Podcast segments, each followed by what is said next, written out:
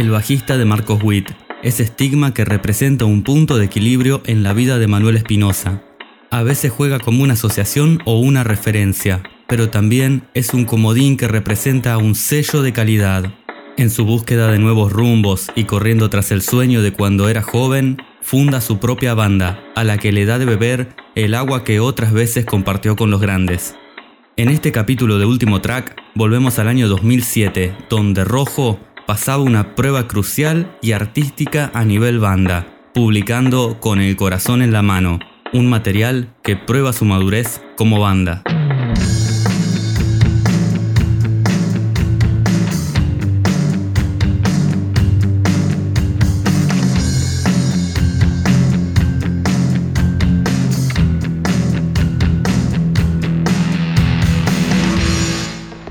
Sean todos muy bienvenidos a Último Track, mi nombre es Facundo y así comenzamos un nuevo capítulo en esta pequeña historia que desde hace muy poco que hemos comenzado.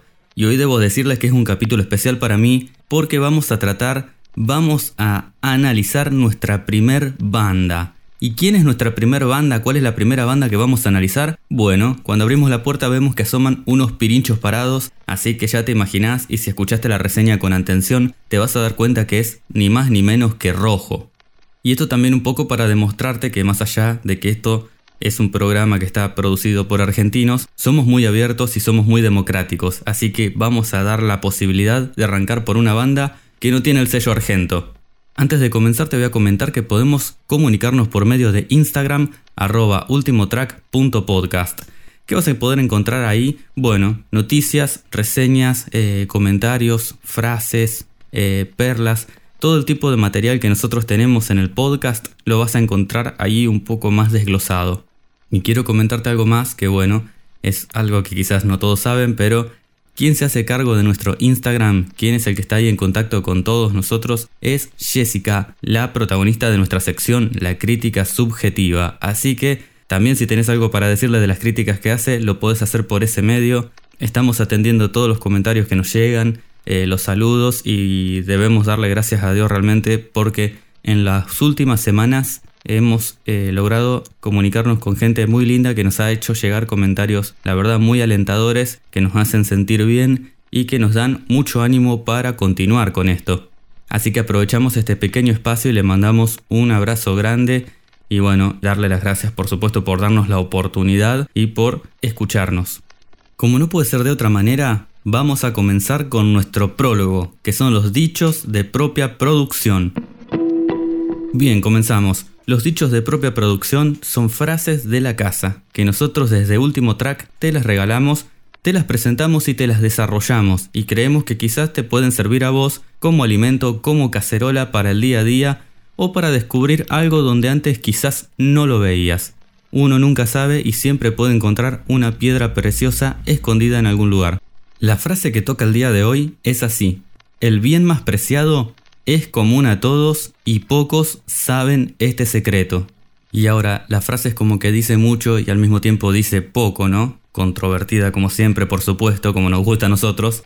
Pero ¿a qué hace referencia? Habla de un bien y uno se va a poner a pensar, uy, se fueron por el lado materialista. Y otros van a pensar, ¿cuál es el bien que todos tenemos, que es el más valioso de todos y que realmente eh, nadie lo sabe o pocos saben ese secreto? Te debo decir que estamos hablando de el tiempo. Si tomamos en cuenta unas premisas que ahora te vamos a comentar, le vamos a saber dar al tiempo un valor superior al que le damos al dinero, que le damos a un auto, que le damos a una casa. Así que bueno, te invito a que la podamos desarrollar. Primero, para no hacer agua, ¿qué es un bien? Un bien es un objeto o es una cosa que es susceptible de tener un valor económico. Así tan frío como te lo digo, esa es la definición de bien. Cuando te hablo de cosa, no te hablo de una definición del bien tangible. Ergo, puede ser material o inmaterial, porque más de uno seguramente estaba pensando, no, el tiempo no se puede tocar, no se puede agarrar, solamente se puede ver cómo corre en el reloj, y no es esa la definición de bien. Los bienes se pueden tocar o no se pueden tocar. Lo que lo define es el valor que tiene, que está puesto en el mercado y que es escaso. ¿Cuál es el ejemplo de un bien intangible? Porque bueno, cuando estamos hablando del tiempo vamos a ir por ese lado, ¿no? Vamos a tomar ese camino.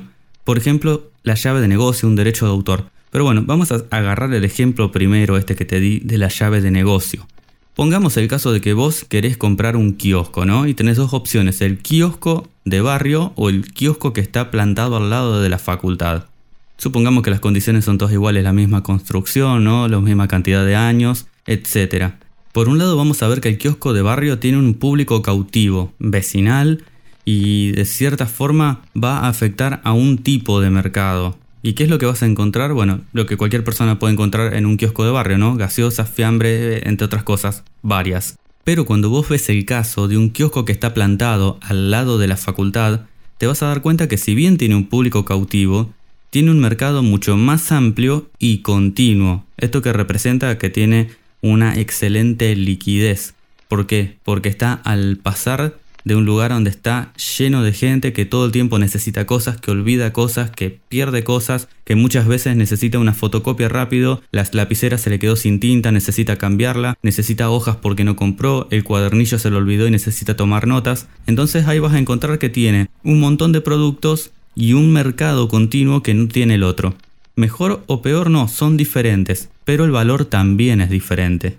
Bueno, ahora continuando un poco más con nuestra teoría, ¿no? Y llevándola más hacia el cauce donde queremos ir. Vos me vas a preguntar, ¿el tiempo se puede considerar como un bien?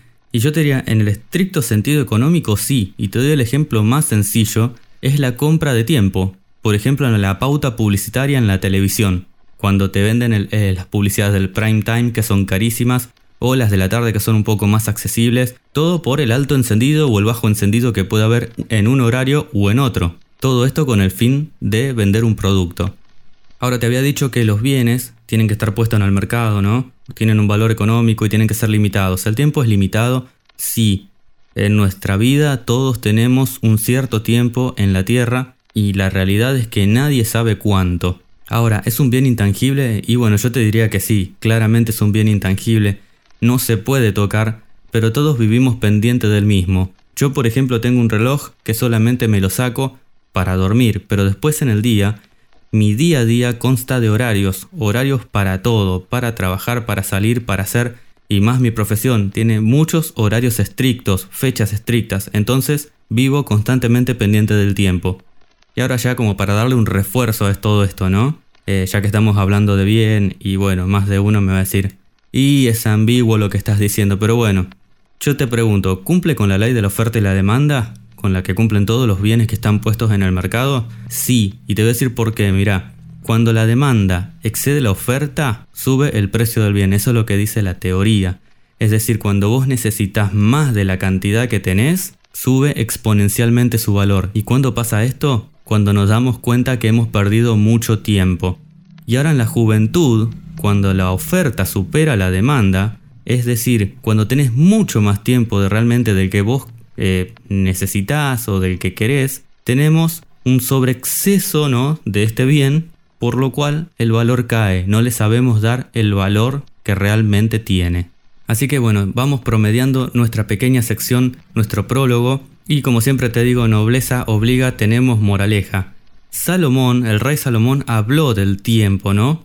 Cuando habla y entre tantas cosas dice que hay tiempo de nacer y tiempo de morir, y lo dice cuando arranca a hablar. Cuando vos nacés, tenés el contador completo de tiempo, tenés todo el tiempo del mundo y cuando morís es porque se te acabó. A medida que vos te acercás al momento de la muerte, menos tiempo te queda, más valor le das, más valor tiene. Y ahora también te voy a decir que es un previsor, es un campeón total, porque habla de tiempo de abrazar y tiempo de abstenerse de abrazar. Yo le decía a mi esposa, es como si estuviera hablando de la cuarentena. Bueno, ahora no vamos a hablar tanto de economía, pero mientras un bien es más escaso, más valor tiene. En el caso del tiempo, es escaso porque tenemos un tiempo limitado, no se regenera, no podemos frenarlo, pero sí podemos administrarlo, y esto es muy importante de tener en cuenta. Algo que me hace pensar y que son esas cosas maravillosas de Dios en la vida, es que es un bien, para mí el bien más preciado, y que lo tienen todos gratis. Realmente todos tienen gratis desde que nacen su tiempo, no es que lo tenés que conseguir o no es que no lo pudiste conseguir. Dios a todos les regala el tiempo. Me hace acordar como cuando vos jugabas un jueguito, me acuerdo del Super Mario, vos arrancabas y te regalaban tres vidas. Después las podías perder o las podías multiplicar, ¿no? Pero dependía de vos.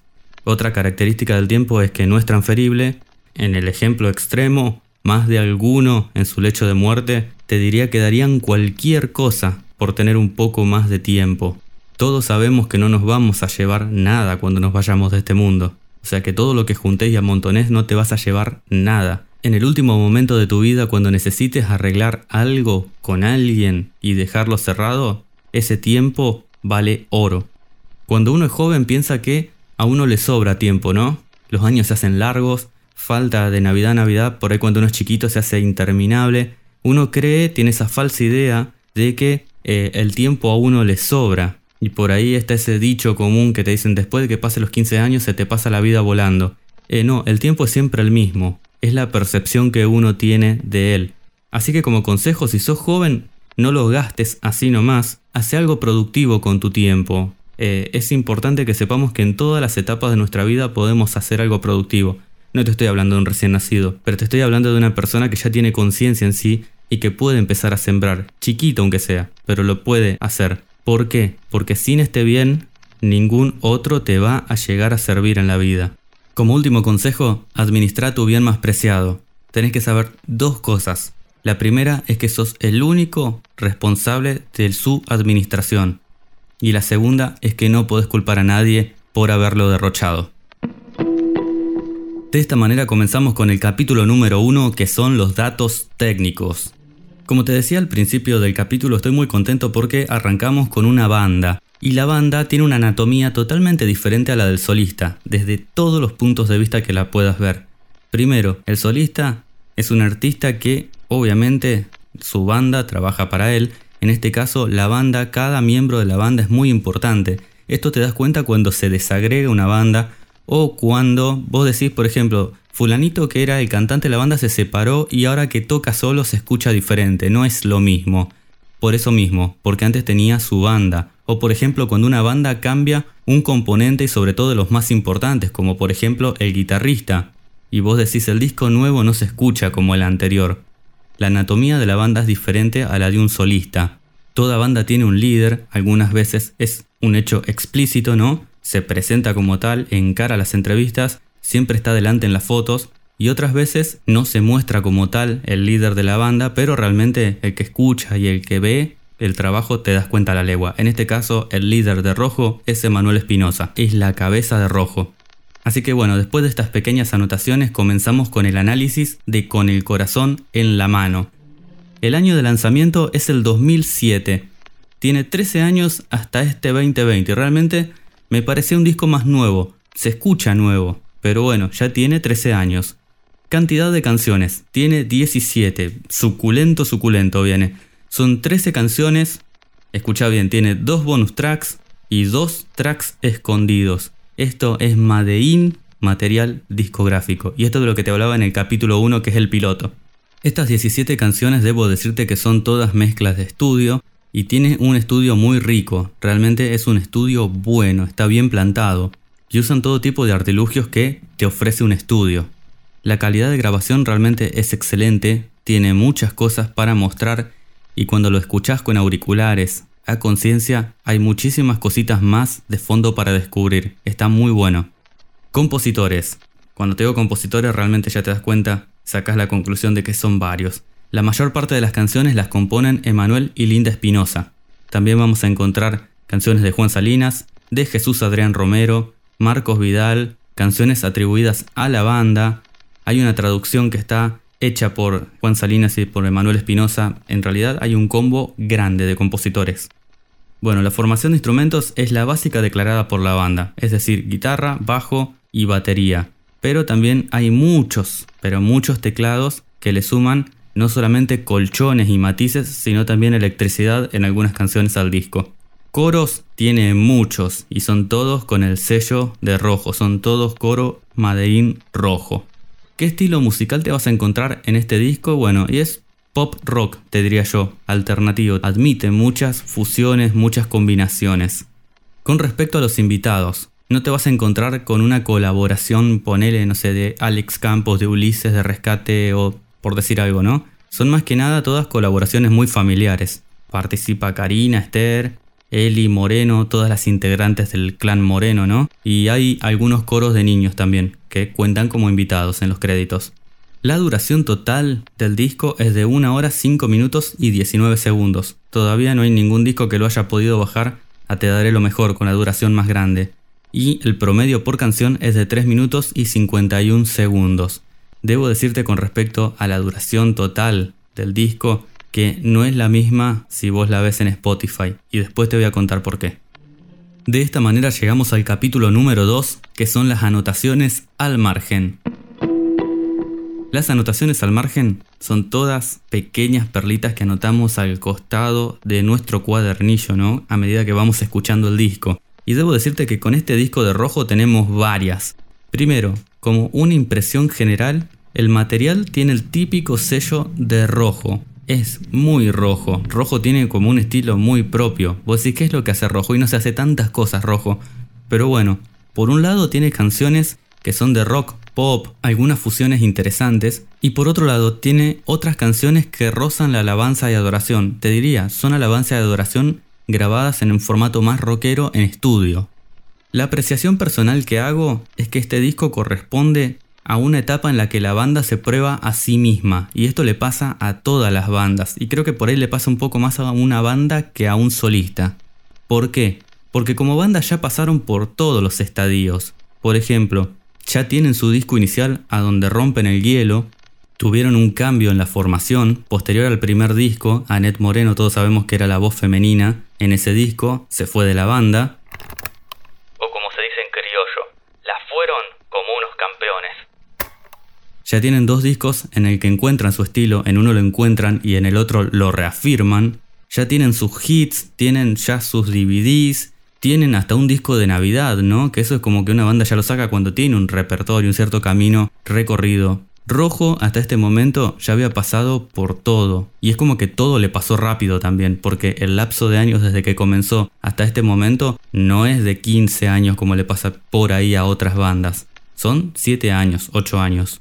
Y cuando una banda se encuentra en este momento, le toca hacer quizás el disco más difícil de su carrera, porque ya tienen su público, ya pegaron sus hits, ya quemaron su inocencia musical, y llegamos a una vieja frase que es muy cierta, el trabajo que van a hacer tiene que estar a la altura de lo anterior. ¿Qué puede haberle faltado a este disco de rojo con el corazón en la mano? Para mí personalmente en 17 canciones creo que le hubiera hecho falta alguna invitación épica, alguna colaboración que hubiera quedado para la posteridad. Y escucho canciones y creo que en algunas se prestan por ahí para decir invitamos a fulano, invitamos a Mengano, pero no, no está, no existen. Por otro lado, ¿qué le puede haber sobrado al disco? Y bueno, quizás le sobraron canciones, 17 canciones son como muchas, eh, sobre todo si es un estudio. Los vivos ya sabemos que suelen ser compilativos, pero los estudios eh, no, y suelen tener menos canciones. Pero guarda que no está mal esto. Si vos desglosás el disco, vas a escuchar que hay canciones perfectamente calculadas. Por ejemplo, Solo tú, Me amas igual, Te quiero, te quiero, son canciones que están muy trabajadas musicalmente. Y por otro lado tenemos canciones donde la banda se ve distendida, como si estuviera tranquila. Eh, nosotros tocamos y sonamos así sin tanto arreglo. Te doy un ejemplo, Feliz. Feliz es el claro ejemplo, una canción súper, hiper, archi sencilla. Y no me malentiendas porque no quiero decir que esto sea relleno, todo lo contrario, no es relleno. Algo que te cuento al pasar es una traducción que tiene este disco de una canción en inglés que es No me soltarás, que la traducción estuvo a cargo de Juan Salinas y Emanuel Espinosa, y a mi entender estuvo muy lograda. Primero, ¿por qué? Porque conserva la intención de la canción original, vos escuchás y el aire de la canción es el mismo, pero se adapta muy bien a nuestra forma, es decir, a nuestro mercado de consumidores latinoamericanos. En cuanto a la forma en que están dispuestas las canciones en el disco, la estructura del disco para mí está perfecta, está muy bien armada. Da la sensación de que hubo cerebro ahí, de que se estuvo pensando cuál era la mejor forma de encajar las canciones. Y debo decirlo, Espinosa tiene un gran, gran, gran sentido del olfato musical. Realmente sus fosas nasales respiran música. Y para finalizar las anotaciones al margen, cuando yo escuchaba cómo se encontraba Rojo en este momento, bueno, en base a todo lo que te dije, ya sabes que te voy a decir que era una banda experimentada. Espinosa, bueno, ya sabemos de la trayectoria que tiene y estaba curado como un mate, ya estaba recurado musicalmente. Pero el resto de la banda ya sabe y entiende cómo se juega este juego. Llegamos a nuestro capítulo número 3, el de arte y diseño. Debo decirles que este disco lo disfruté mucho porque no tiene una portada más, no tiene un book más. El trabajo es un todo, por eso es menester desagregarla. Bueno, ¿qué decirles? Posee un arte muy definido que incluye tanto fotos como objetos de diseño, y todo el book sigue a la idea principal del material.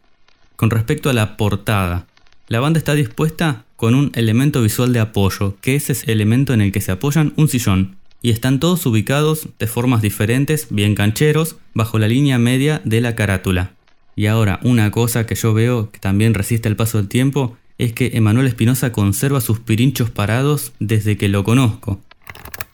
Me acuerdo cuando Maradona decía la pelota no se mancha, y bueno, y haciendo un poco alusión a eso, yo creo que Espinosa dice, yo dejé a Marcos Witt e hice mi propia banda, pero los pirinchos no se manchan. Con respecto al nombre de la banda, se encuentra en la parte superior de la portada en un color rojo opaco, precedido por arabescos. Por debajo de esto está el título que le da nombre al material, con letras un poquito más pequeñas. Y con respecto a la paleta de colores, está todo como teñido en colores verde musgo, y tiene muchísimos objetos de diseño. Con respecto al book, está dispuesto en forma de folleto, eso quiere decir que no es un libro que pasas páginas, sino que lo vas desplegando. La cara exterior tiene fotos en primer plano de cada uno de los integrantes. La foto de Manuel Espinosa no sé de qué año es realmente. O está re photoshopeada mal, o es de cuando tenía 17 años y era un pibe. Si giras el folleto te vas a encontrar con un fondo blanco con la disposición de las letras y los créditos. Y es un poco incómodo de leer realmente porque lo tengo en las manos y cuando lo vas viendo está dispuesto a lo largo y enfrentado. Es decir, que tenés que estar dando vuelta constantemente para poder leer la letra o los créditos, etcétera, etcétera. Mi apreciación personal es que el arte y el diseño del disco es muy fuerte, realmente es una unidad. Hay muchos detalles que están re buenos cuando vos compras un disco, cuando vos pagas un precio alto para tenerlo, como por ejemplo que tenga inscripciones en la parte interior de una solapa en el CD o detalles lindos, por ejemplo como que la pintura del disco está en contraste con el book, tiene los colores de la paleta pero invertidos, y cosas que son muy alegres eh, visualmente, Rojo es una banda muy alegre, como por ejemplo que los títulos están dispuestos en forma de viento y hacen juego con un árbol armado de arabescos. Realmente muy bien todo el diseño del disco. Llegamos al capítulo número 4, que es ¿Hay algo personal? Por supuesto que hay algo personal. ¿Cómo conocí el material? Primero, lo escuché dentro del año de lanzamiento, cuando estaba recién cocinado. ¿Por qué?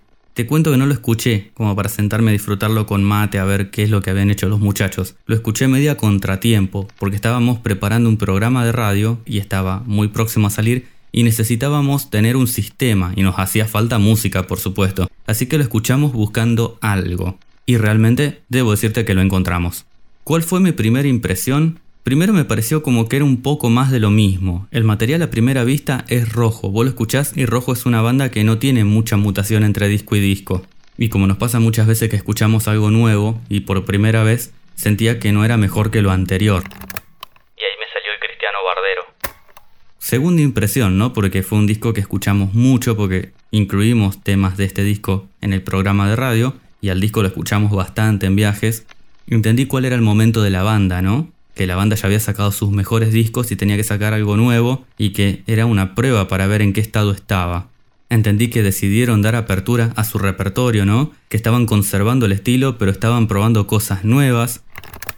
Y ahí me terminó saliendo el Cristiano Panqueque. Con respecto a la calidad de la grabación, ¿qué decir? El laboratorio está muy bien utilizado, está muy bien ecualizado y tiene muchos chiches de fondo. Vos te pones a escuchar y vas a encontrar muchos matices en las guitarras, reverb que quizás no sabías que estaban ahí, coros medios escondidos, tiene mucho, es muy profundo para escucharlo. Es decir, los músicos son excelentes y el estudio potencia eso con una calidad y limpieza extrema. Y ahora lo que nos pasa por ahí cuando escuchamos un disco de una banda y sabemos que son cuatro, que tocan tres y vos decís acá hay muchos más instrumentos de lo que escuchamos Es una grabación mentirosa y ya sabemos que hay cosas que están convenidas con las bandas. No es una grabación mentirosa, pero hay que tener en cuenta que tiene muchos chiches de estudio, como ya te había dicho, tiene más de una guitarra, tiene pianos y tiene cosas que todos sabemos que los vivos se tiran en pistas, y eso somos todos conscientes. Y esto, como te decía, son cosas comunes a todas las bandas, está totalmente convenido. Hasta donde yo sé, Espinosa y el guitarrista eh, solo tienen un par de manos cada uno. ¿Envejece? ¿Envejeció en 13 años? Hasta el momento no. Hasta ahora se escucha y se siente moderno.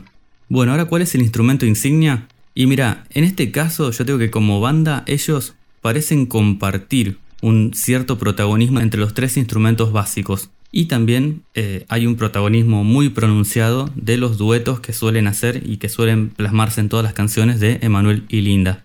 Y ahora cuál me parece que es la mejor canción para mí, a mí me gusta mucho mi existir, porque han logrado un matiz nuevo. Es rojo, pero no se escucha algo repetido, se escucha algo nuevo. Llegamos al capítulo número 5 con las conclusiones finales. Bueno, de esta manera vamos a armar el balance final del disco. ¿Es un disco corto? No, es un disco largo, pero no aburre. Pero tenés que saber que es 20 minutos más largo que el promedio de todo lo que venimos viendo en cada capítulo. Es decir, si lo querés escuchar a conciencia, sabés que necesitas disponer de una hora, así que te recomiendo un café o un mate y ahí sí podré escucharlo tranquilo. ¿Cuándo te recomendaría yo que es el momento para escucharlo? Y mira, te digo que es de esos discos, de esos materiales que si tenés gente en casa y no tenías una lista armada, está bueno para ponerlo de fondo, porque te acompaña, tiene muchos matices diferentes y realmente está bueno para tenerlo de fondo. Ahora te doy un consejo, si querés hacer radio y tu programa por ahí va a salir de tarde, necesitas algo de ritmo y no te sentís eh, seguro vos, porque es la primera vez que lo haces y no estás seguro de poder generar momentos, yo te digo que este material te puede agarrar y tirar algunas perlas, algunas líneas que te van a servir. Si tenemos que hablar de la fotografía de la banda, ¿no? Del artista en el tiempo. ¿Está este disco entre los mejores de rojo? Y acá tengo una opinión un poco encontrada. Yo te diría que sí, pero que Rojo tiene mejores discos que este. Si bien este no es el mejor material que ha sacado, te puedo decir que tiene un mérito muy grande porque es un disco muy construido, es un disco buscado. No es un disco de cuando te sobran ideas, es un disco de cuando vos te probás a decir no, como artista me tengo que sentar a armar. Con respecto al repertorio del disco, ¿tiene rellenos? No, no tiene rellenos, pero hay canciones tan sencillas que por ahí si lo escuchas de una forma muy volátil rozan eso pero yo no creo que sea así, no creo que sean rellenos, porque están buenos al fin y al cabo. Las bandas muchas veces sacan materiales eh, cada muchos años y uno dice, ¿por qué no harán algo más sencillo y más continuado? Bueno, de alguna forma Rojo en 17 canciones metió un par de tracks que son bastante sencillos. Por eso te digo que no me parece un relleno. ¿Al disco le faltó música? No, no le faltó música, pero el disco es largo. Se nota cuáles son las canciones que están más preparadas, que están más robustas musicalmente, y esto no me refiero a ruido, guitarra, pam pam, sino cuáles son las que están más estudiadas, cuáles son a las que le metieron cacerola. Característica distintiva de la producción. Ustedes quizás van a pensar que estoy loco. Iba leyendo los títulos de las canciones y realmente parecen como un relato, como una oración. Presten atención y después me dicen si estoy loco, pero tiene mucha coherencia. Solo tú me amas igual, te quiero, te quiero, no me soltarás. Eres mi pasión y mi confianza. Yo te daré solo lo mejor. ¿Dónde? ¿Cómo? Quiero darte mis manos, mi existir. Yo soy feliz. En la intimidad, ¿cómo te deseo? Por conocerte. Tú eres mi Dios, eres todopoderoso y yo soy la revolución. ¿No les parece que tiene sentido como una oración? ¿O metieron un gol de media cancha, la clavaron al ángulo no es así, y es una yo creo que a todo el equipo de Último Track nos debes una hamburgueseada. Ahora, al material, propiamente dicho, ¿cumple con lo que promete? Sí, realmente cumple y con creces. Yo soy de los que creen que tiene que haber música para los adolescentes, es una edad difícil y necesitan tener música para escuchar. Y tiene que ser música buena, tiene que estar bien hecha. La calidad de este disco es excelente. Y tienen de todo, tienen canciones que hablan de Dios, pero que también aplican a enamorados, como por ejemplo la canción Te quiero, te quiero. Esa la escuchan mucho los hermanitos que sueñan con que Dios le dé la victoria. O sea, la hermanita que canta en el coro, que se llama Victoria. La música es y está buena. Como te decía en la introducción, Espinosa es un sello de calidad, es una garantía, tiene una excelente línea de flotación como artista. Con respecto a la banda, tiene muchos arreglos instrumentales, tanto en solitario como en conjunto. Tiene unos bajos muy interesantes, en algunos momentos realmente logra matices espectaculares. Hay guitarras muy presentes y muy variadas, que tienen no solamente arreglos, sino que tienen también guitarras rítmicas, muchos intermedios interesantes. Y bueno, todos sabemos que Spinoza toca piano y los pianos que mete llenan todo el vacío que la banda puede dejar. Sabemos que la formación básica son ellos cuatro, pero bueno, necesitan un soporte y en el estudio lo tienen con el piano. Y las letras son variadas. Eh, tienen canciones que aplican a alabanza de oración y también por otro lado suma al estilo rojo, suman letras dulces y otras más maduras. Y por otro lado tienen composiciones que son más infantiles o más sencillas de discos anteriores. Ya para ir finalizando te tiro algunas curiosidades y recomendaciones. El primer tema, el track inicial, solo tú, arranca con guitarra, arranca con un piso muy bajo, pero abre muy bien y va constantemente increciendo. Por otro lado, el disco no tiene una canción principal titulada como El material, con el corazón en la mano, pero esta frase está explícita en Te daré solo lo mejor. Por otro lado, el primer bonus track es Eres Todopoderoso. Y yo creo, que me disculpen, me van a odiar un montón, pero que no era necesario. Realmente yo no lo hubiera grabado de nuevo. Y ahora, off the record te digo, hay que animarse a reversionar un tema con tanta historia, un tema que interpretó Danilo Montero, quien yo diría que en último track reafirmamos que goza de la ternura de un corderito recién nacido. Te lo digo en serio. Yo creo que cuando se va a reversionar un tema con tanta historia, yo lo pensaría 10 veces. Si hago algo tiene que ser mejor. Y acá hago un paréntesis sobre este tema que recién te decía de Eres Todopoderoso, que particularmente está compuesta por Juan Salinas. Pero esta banda se caracteriza por hacer temas que Emanuel ya le dio o le compuso a otros intérpretes. Es lo que yo llamo el efecto Coti. Coti Sorokin, no sé si lo ubican, eh, es un artista que le dio canciones a todos y que las hicieron éxitos y explotaron en todas las radios. Y después de que él se enteró y se dio cuenta del efecto que tenían sus canciones, las quiso hacer él también, obviamente. Pero ojo que esto no es una crítica mala que le hago a Rojo. Realmente Rojo no necesita esto, yo creo que no lo necesita porque las mejores canciones de Rojo corresponden a canciones propias que se compusieron para la banda, no esas reversiones que se intentaron hacer en ciertos momentos. Ya para finalizar te cuento que este disco tiene dos tracks escondidos, no para Spotify porque vos los buscas y los vas a ir ahí a la luz del día, que el primero es una especie de invitación o de oración que hace con música de fondo Emanuel y el segundo es un instrumental que, como te decía, en Spotify está modificado. ¿Por qué? Porque en estudio son dos minutos de silencio y a partir de los dos minutos arranca la música y realmente está muy bueno porque estos son los condimentos que hacían a los materiales discográficos. Eran características distintivas de los discos que vos cuando escuchabas ponías el disco en la compactera y te encontrabas con esto te hacía volar la cabeza, te explotaba la cabeza. Ahora, ¿cuál es el porcentaje de realización en vivo de este disco? Que de hecho tuvo posteriormente un DVD. Yo te diría que es del 92%. Y yo como saqué esto, primero asigné un porcentaje, ¿no? Según la duración de cada canción respecto de la duración total del disco y excluí dos canciones que son bonus track, que realmente una es muy eléctrica y la otra eh, no es una canción en sí. Para hacer una relación un poco más justa, yo creo que teniendo en cuenta de las pistas, de todo lo que habíamos hablado, el disco es muy realizable en vivo. Y por último, el condimento final de último track, ¿Cuál es la calificación de la producción? Bueno, la calificación final es de 8.2131, un promedio muy bueno para un disco tan largo.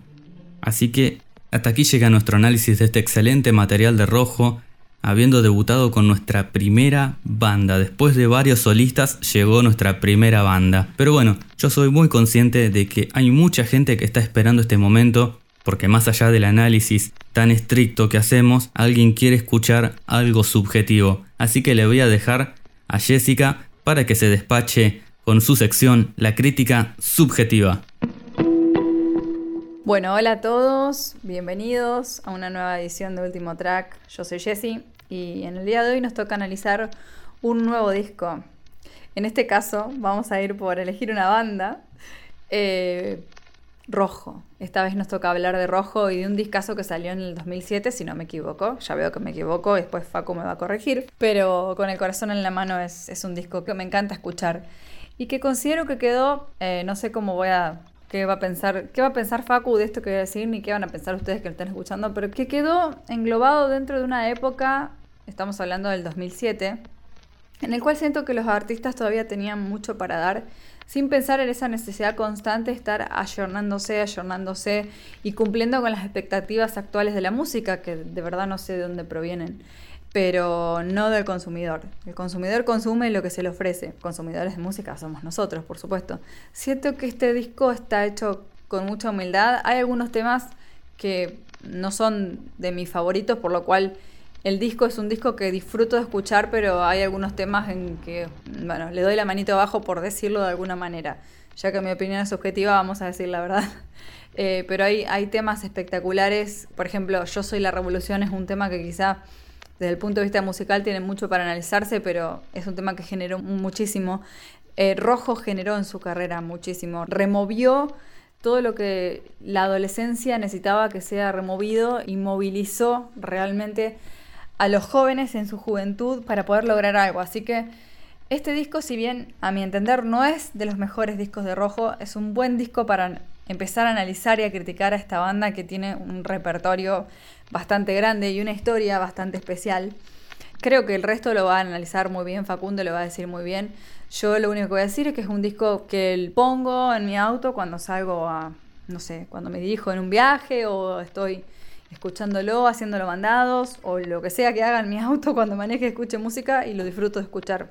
Así que bien ahí por rojo, bien ahí por analizar esta banda y nos vemos en el próximo encuentro. Un abrazo. Bueno, desde ya le damos muchas gracias a Jessica por haber participado en esta sección. Les recuerdo que Jessica es la que se encarga de nuestro Instagram, arroba ultimotrack.podcast. Así que si a alguien no le gustó lo que dijo, se lo puede reclamar ahí mismo. Sin más que decir, hasta aquí llega nuestro capítulo. Este episodio, te recuerdo que próximamente va a haber uno nuevo disponible.